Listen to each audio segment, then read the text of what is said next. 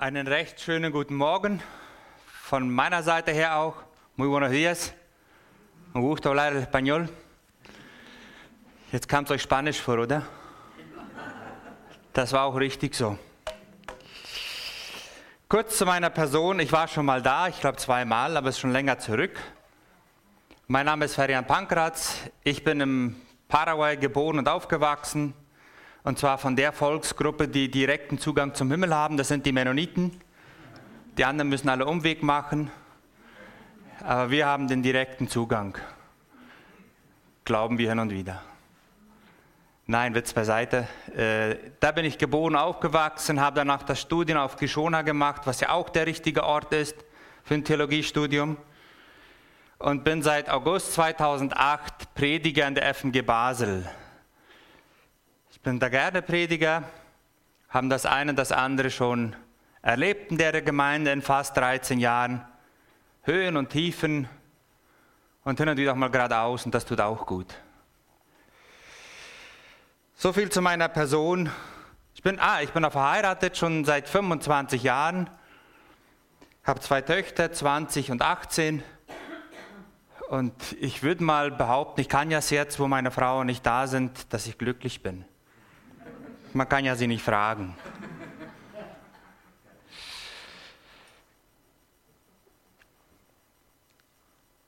Diese ganze Situation, in der wir drinnen leben und diese ganze Situation mit dieser, dieser Maske, die kann ja nervig sein.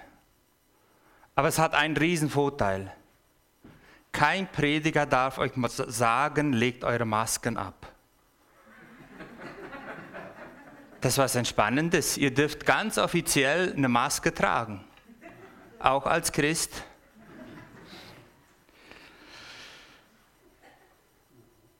Ich möchte heute, eigentlich ist es die Jahreslosung. Und ihr habt sie sicher schon mal in verschiedenen Varianten gehört. Und vielleicht hört ihr heute auch das eine und das andere, was ihr schon mal gehört habt. Und mein Thema für heute Morgen ist vom Umgang mit meinen Mitmenschen. Und da stellt sich schon die Frage, was ist Umgang und was ist der Mitmensch? Der Text aus Lukas 6, wo die Jahreslosung steht, seid barmherzig, wie auch euer Vater barmherzig ist, den finden wir in Lukas 6, 36. Ich persönlich glaube aber, dass wir dem Vers Unrecht tun, wenn wir den als einzelnen Vers betrachten. Dieser Vers steht im Zusammenhang, wo Jesus über die Feindesliebe steht, äh, Feindesliebe schreibt oder redet und anschließend über das Richten. Und man muss den Vers in dem Zusammenhang sehen.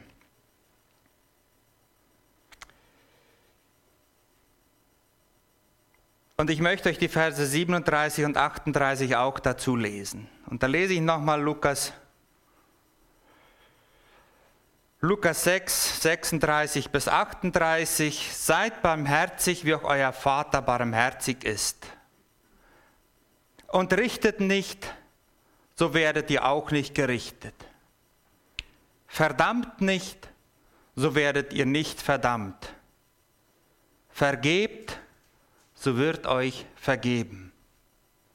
Gebt, was ihr habt, dann werdet ihr so überreich beschenkt werden, dass ihr gar nicht alles aufnehmen könnt. Mit dem Maßstab, den ihr an andere anlegt, wird man auch euch messen. Neues Leben schreibt da, ihr sollt gütig sein wie euer Vater gütig ist. Hört auf, einander zu verurteilen. Und ihr werdet auch nicht verurteilt werden. Hört auf, einander zu tadeln. Oder es wird euch ebenso ergehen. Vergebt und euch wird auch vergeben werden. Wer genau hingehört hat, wird Folgendes gemerkt haben. Die Jahreslosung steht zwar als einzelner Vers da, ein genialer Vers. Und ich habe unlängst in einer Gemeinde gesagt, wenn wir die Jahreslosung dieses Jahr so leben werden wie die Jahreslosung von 2020. Wisst ihr noch, was da war?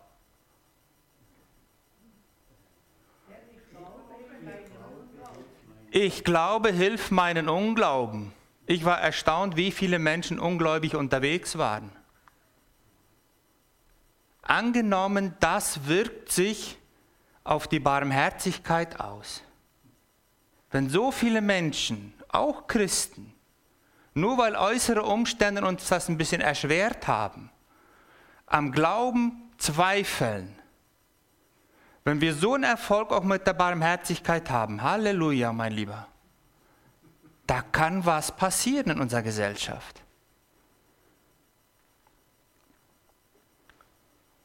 Hört auf. Vergebt. Gebt. Seid einfach.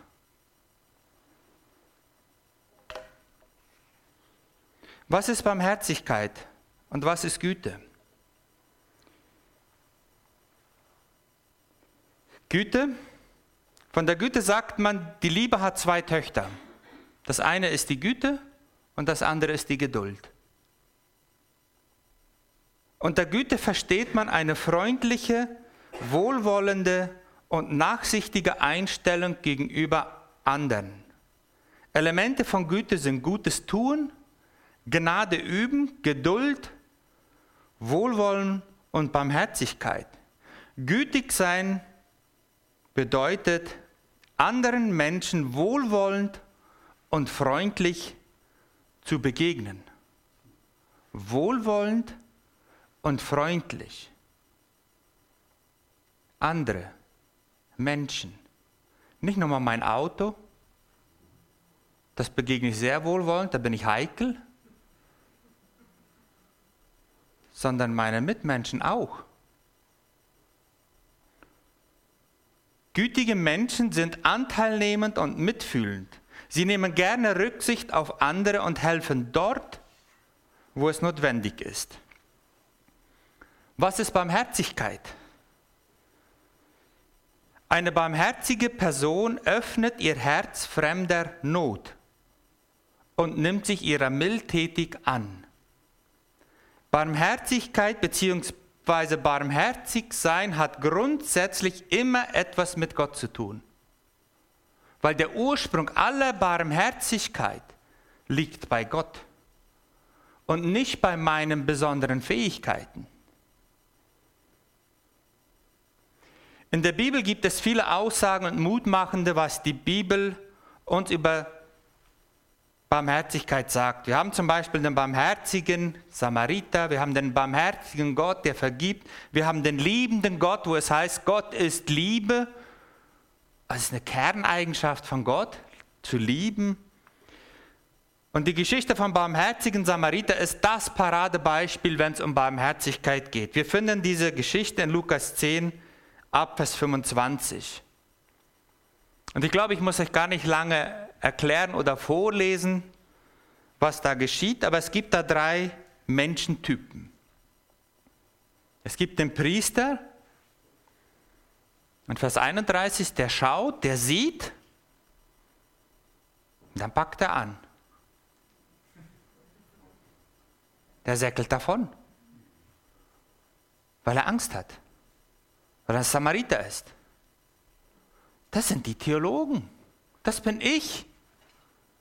Laufe ich davon, wenn ich jemand am Straßenrand liegen sehe? Und das war kein Witz mit dem barmherzigen Samariter, der konnte nicht mehr. Aber der Priester läuft davon. Genau das gleiche der Levit. Der geht, der sieht, der schaut, ups, da ist jemand, aber dann weg. Nein, ja nicht helfen. Das kann problematisch werden. Nein, ich weiß nicht, ob der krank ist. Und dann stecke ich mich noch an. Das würde noch passen zu der heutigen Situation, oder? Man kann ja nicht jedem helfen. Der könnte ja krank sein, das könnte gefährlich werden für mein Leben.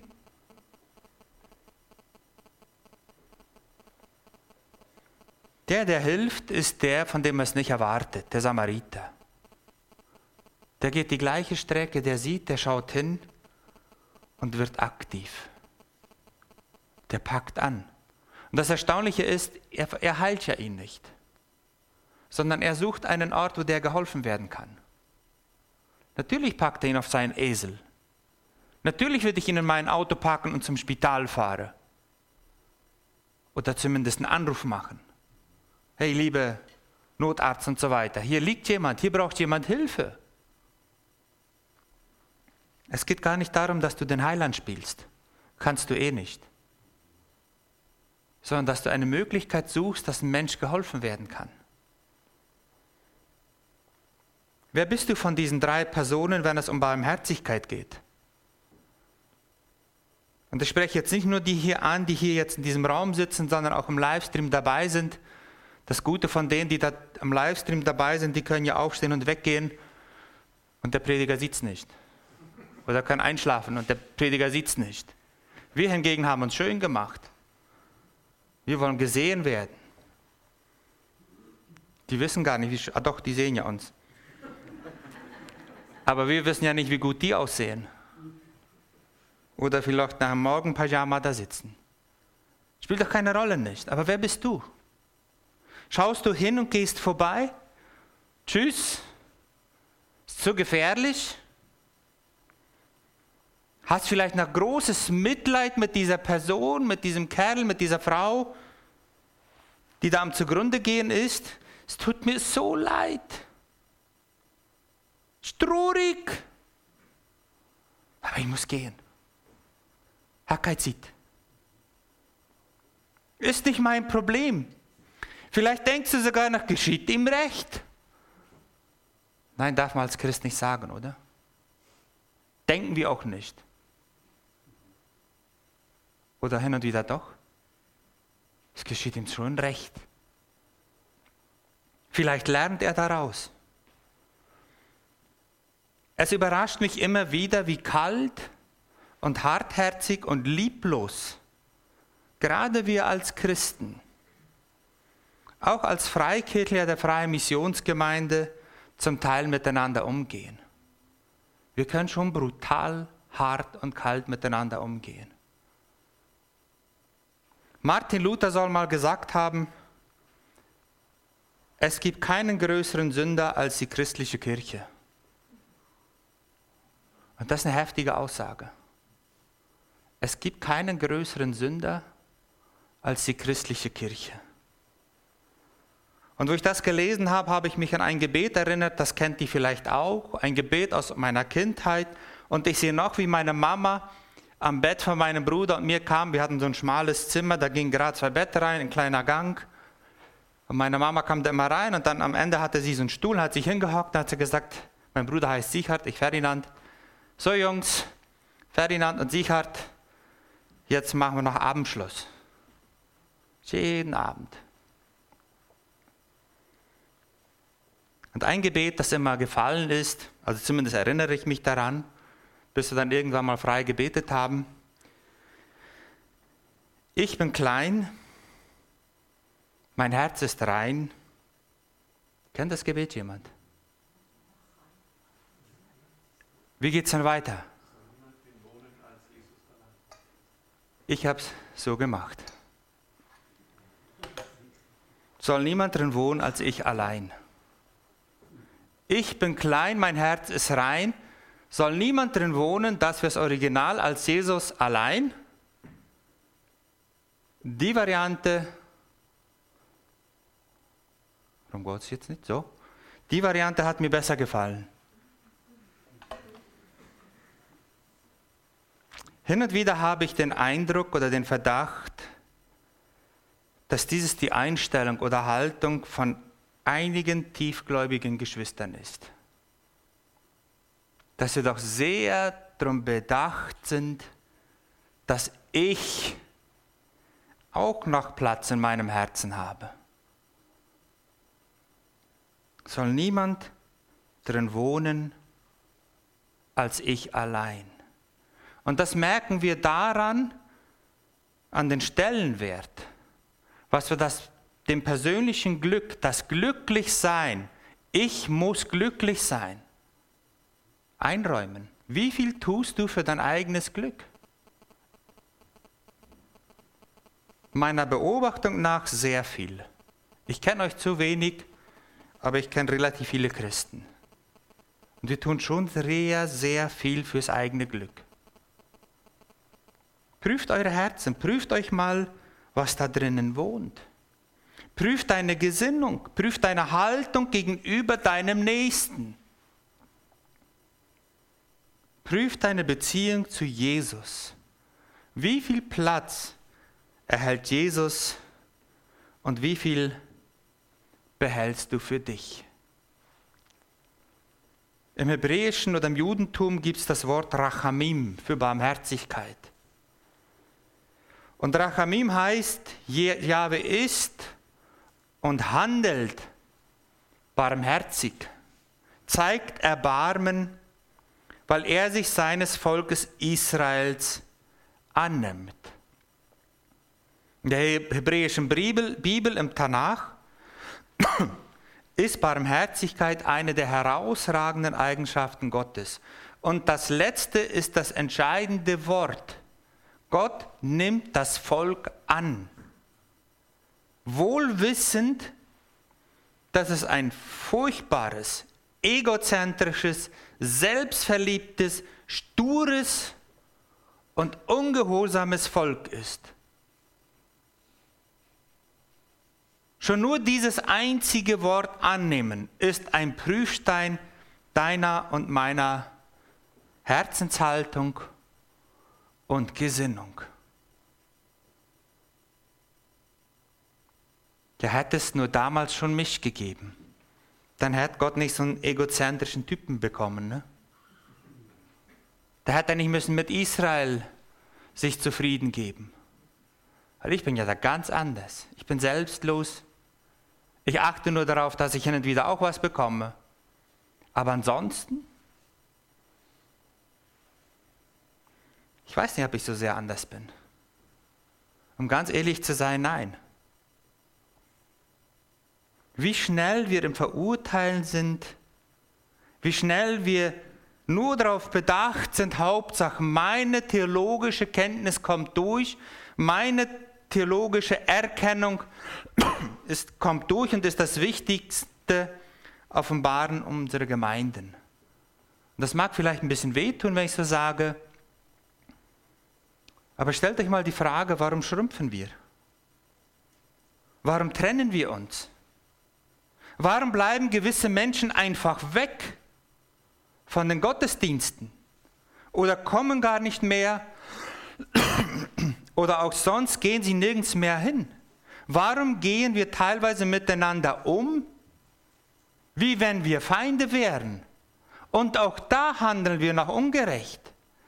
Denn die Bibel sagt gerade vorher, liebt eure Feinde. Und wenn dein Sitznachbar ein Feind ist, lieber Junge, liebe Frau, dann hast du einen Auftrag. Lieb sie. Machen wir uns doch nichts vor die Trennungen, der Streit und so weiter, das liegt sicher nicht daran, dass wir so wahnsinnig und extrem barmherzig miteinander umgehen und uns gegenseitig annehmen. Wir haben doch immer was zu nörgeln. Wir haben doch immer etwas, wo wir es besser wissen. Wir schrumpfen doch nicht, weil wir so unglaublich gütig miteinander sind. Und gnädig und liebevoll miteinander umgehen, sondern weil jeder einzelne von uns es besser weiß und Urteile fällt. Wir fallen, fällen Urteile über den Prediger, über seine Familie, die er nicht im Griff hat, oder vielleicht ja, über den Ältesten, wie kann der nur? Aber selber lassen wir uns nicht wählen. Nein, nein, mache ich nie. Könnte ich nie. Aber der, der kann es auch mal besser machen. Mag bei euch nicht so sein. Oder den Vorstand, der immer und immer wieder falsche Entscheidungen trifft. Aber sich selber reinwählen lassen. Nein, nein, ich fühle mich nicht berufen. Ist nicht mein Ding. Und wir gehen zum Sitznachbar, der weiß ich nicht. Vielleicht hat er mir nicht das richtige Deo gebraucht oder nicht Zähne geputzt oder Kleidung stimmt nicht. Wir finden so viele Sachen. Ja, dann blieb ich da lieber daheim und sitze vom Livestream und schaue da ihn und fertig. Da motzt keiner. Ist doch ganz einfach. Und überhaupt der Gottesdienst. Hört doch auf mit dem. Da passt doch so vieles nicht. Merkt ihr, wie, wie traurig es zum Teil ist, wie wir miteinander umgehen? Ich finde es himmelschreiend traurig. Und wir brauchen nicht mal die von draußen, um uns fertig zu machen. Wir paar schaffen das schon. Da brauchen wir nicht Hilfe von außen. Und dabei heißt es ganz deutlich, hört auf, einander zu verurteilen. Hört auf, andere zu tadeln. Der muss sein Leben selber vor Gott verantworten. Vergebt einander.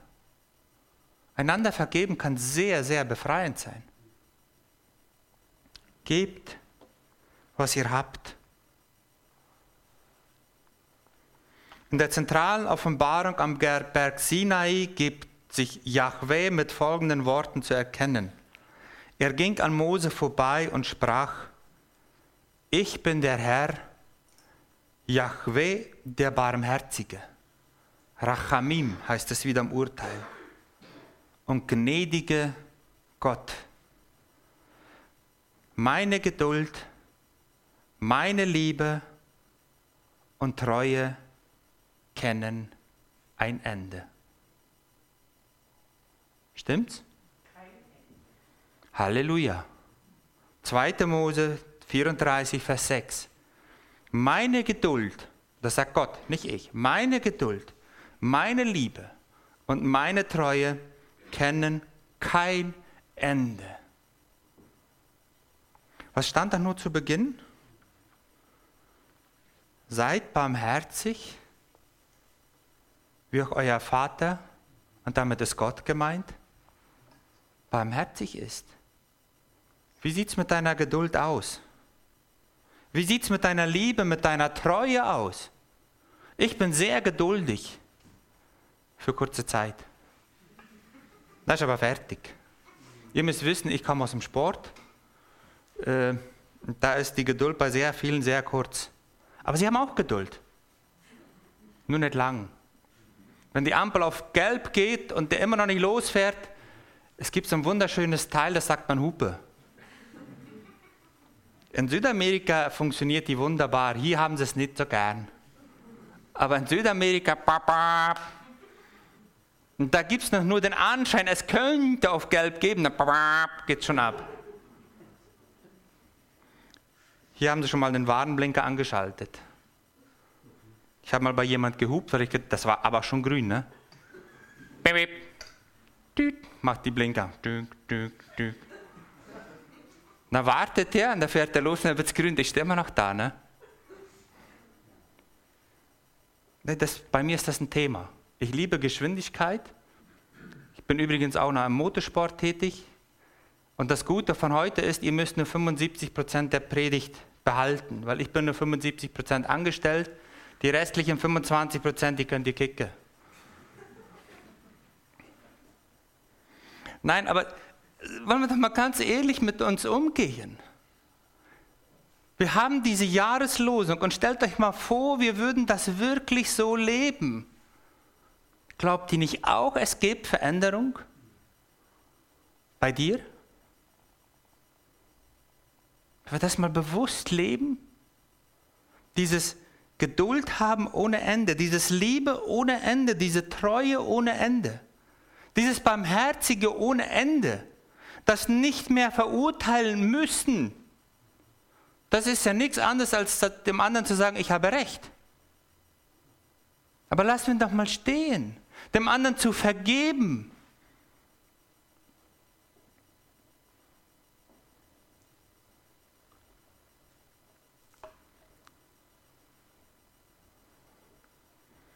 während in diesen Versen das Gnädige darauf hinweist, dass Gott sich seinem Volk zuwendet, also ich spreche jetzt von 2. Mose 34, 6, drückt das barmherzig aus, dass Gott die Sünde zwar sieht, aber verzeiht und dem Bund mit seinem Volk treu bleibt. Er nimmt das Volk an. Die Gnade betrifft unsere Taten, während die Barmherzigkeit unser Herz betrifft. Und das, glaube ich, ist eine große Challenge für uns, dass wir unterscheiden zwischen das, was der Mensch tut, die Taten, und das, was der Mensch ist, ein Geschöpf Gottes. Und wenn wir das schaffen, das zu unterscheiden, nicht alle Taten gut zu heißen, was der Mensch macht, denn das ist es nicht. Wir sind unvollkommene, begnadete Sünder. Und ein Sünder wird immer wieder mal irgendwie missbauen. Aber wir sind Begnadete als Christen, im Gegensatz zu Menschen, die nicht an Jesus glauben. Den sage ich immer unbegnadeter Sünder, aber wir haben eins gemeinsam, wir sind beide Sünder.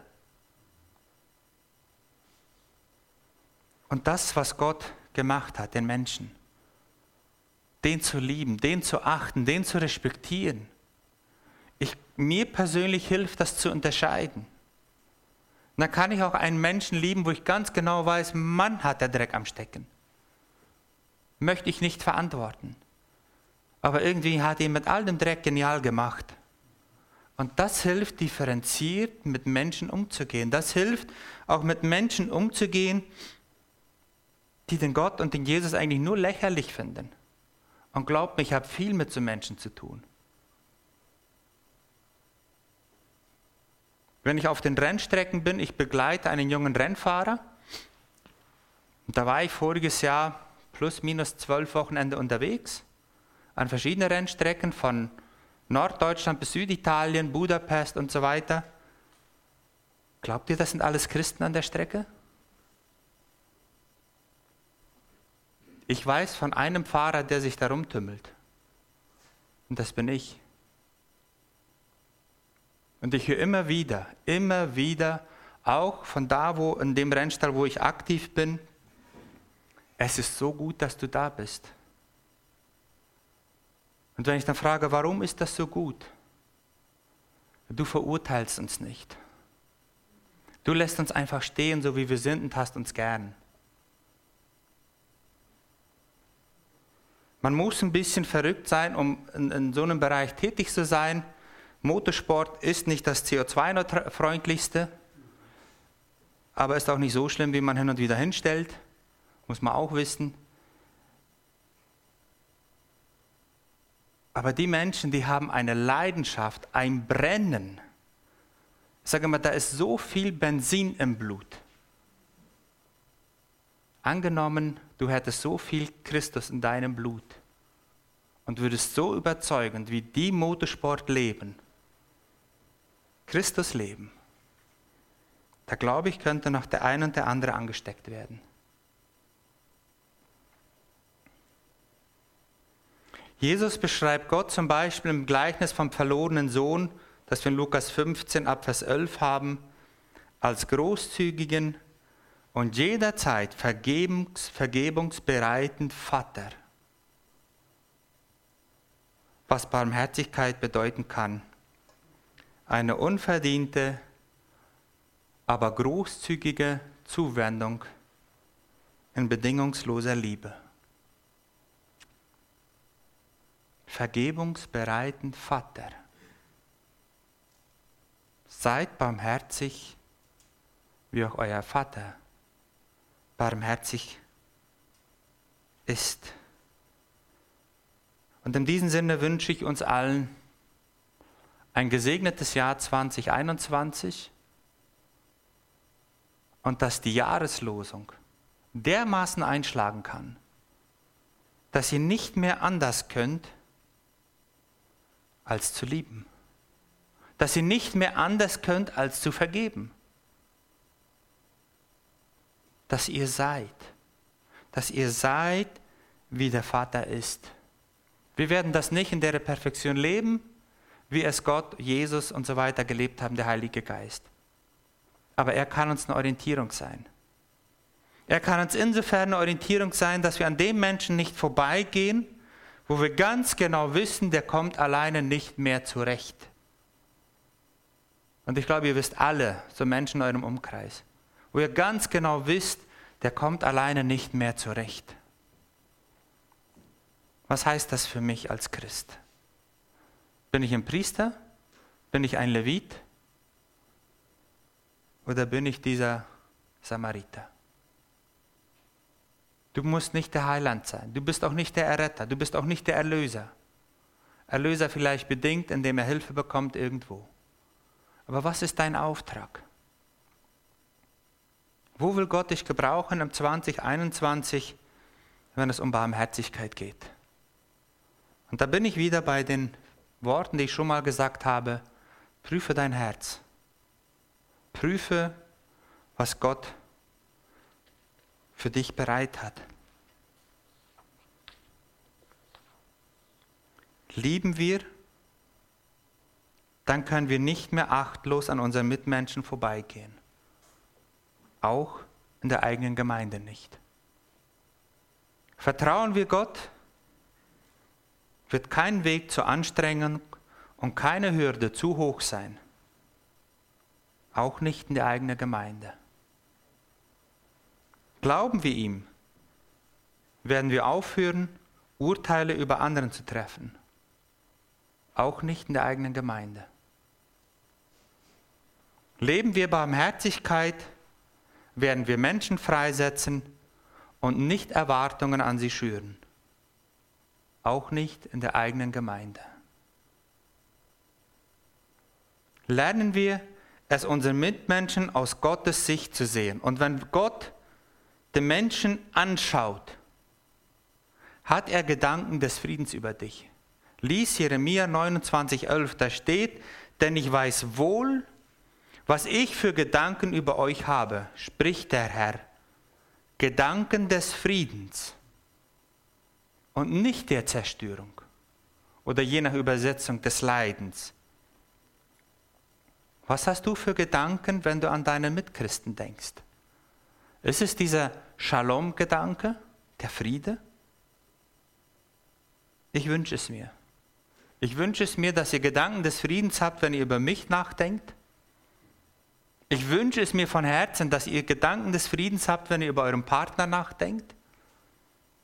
Auch wenn er hin und wieder ein bisschen speziell ist. So ein Lebenspartner, Ehepartner, das, das kann schon eine Herausforderung sein. Die sind ja immer die Schwierigen, nicht ich. Und ich sage hin und wieder, ich würde meine Frau gerne mal zum Mond schießen. Aber mit so, so einem Gummiband. Dass er dann wieder zurückkommt. Es geht euch vielleicht ganz anders. Aber vielleicht habt ihr so Mitmenschen in eurem Leben, die ihr auch mal ein bisschen abschießen wollen, aber mit dem Gummiband. Das Entscheidende ist der Gummiband, nicht der Schuss. Und dann vergeben. Dann wieder neu leben. Lieben lernen, ohne zu erwarten. Das ist eine Challenge. Amen.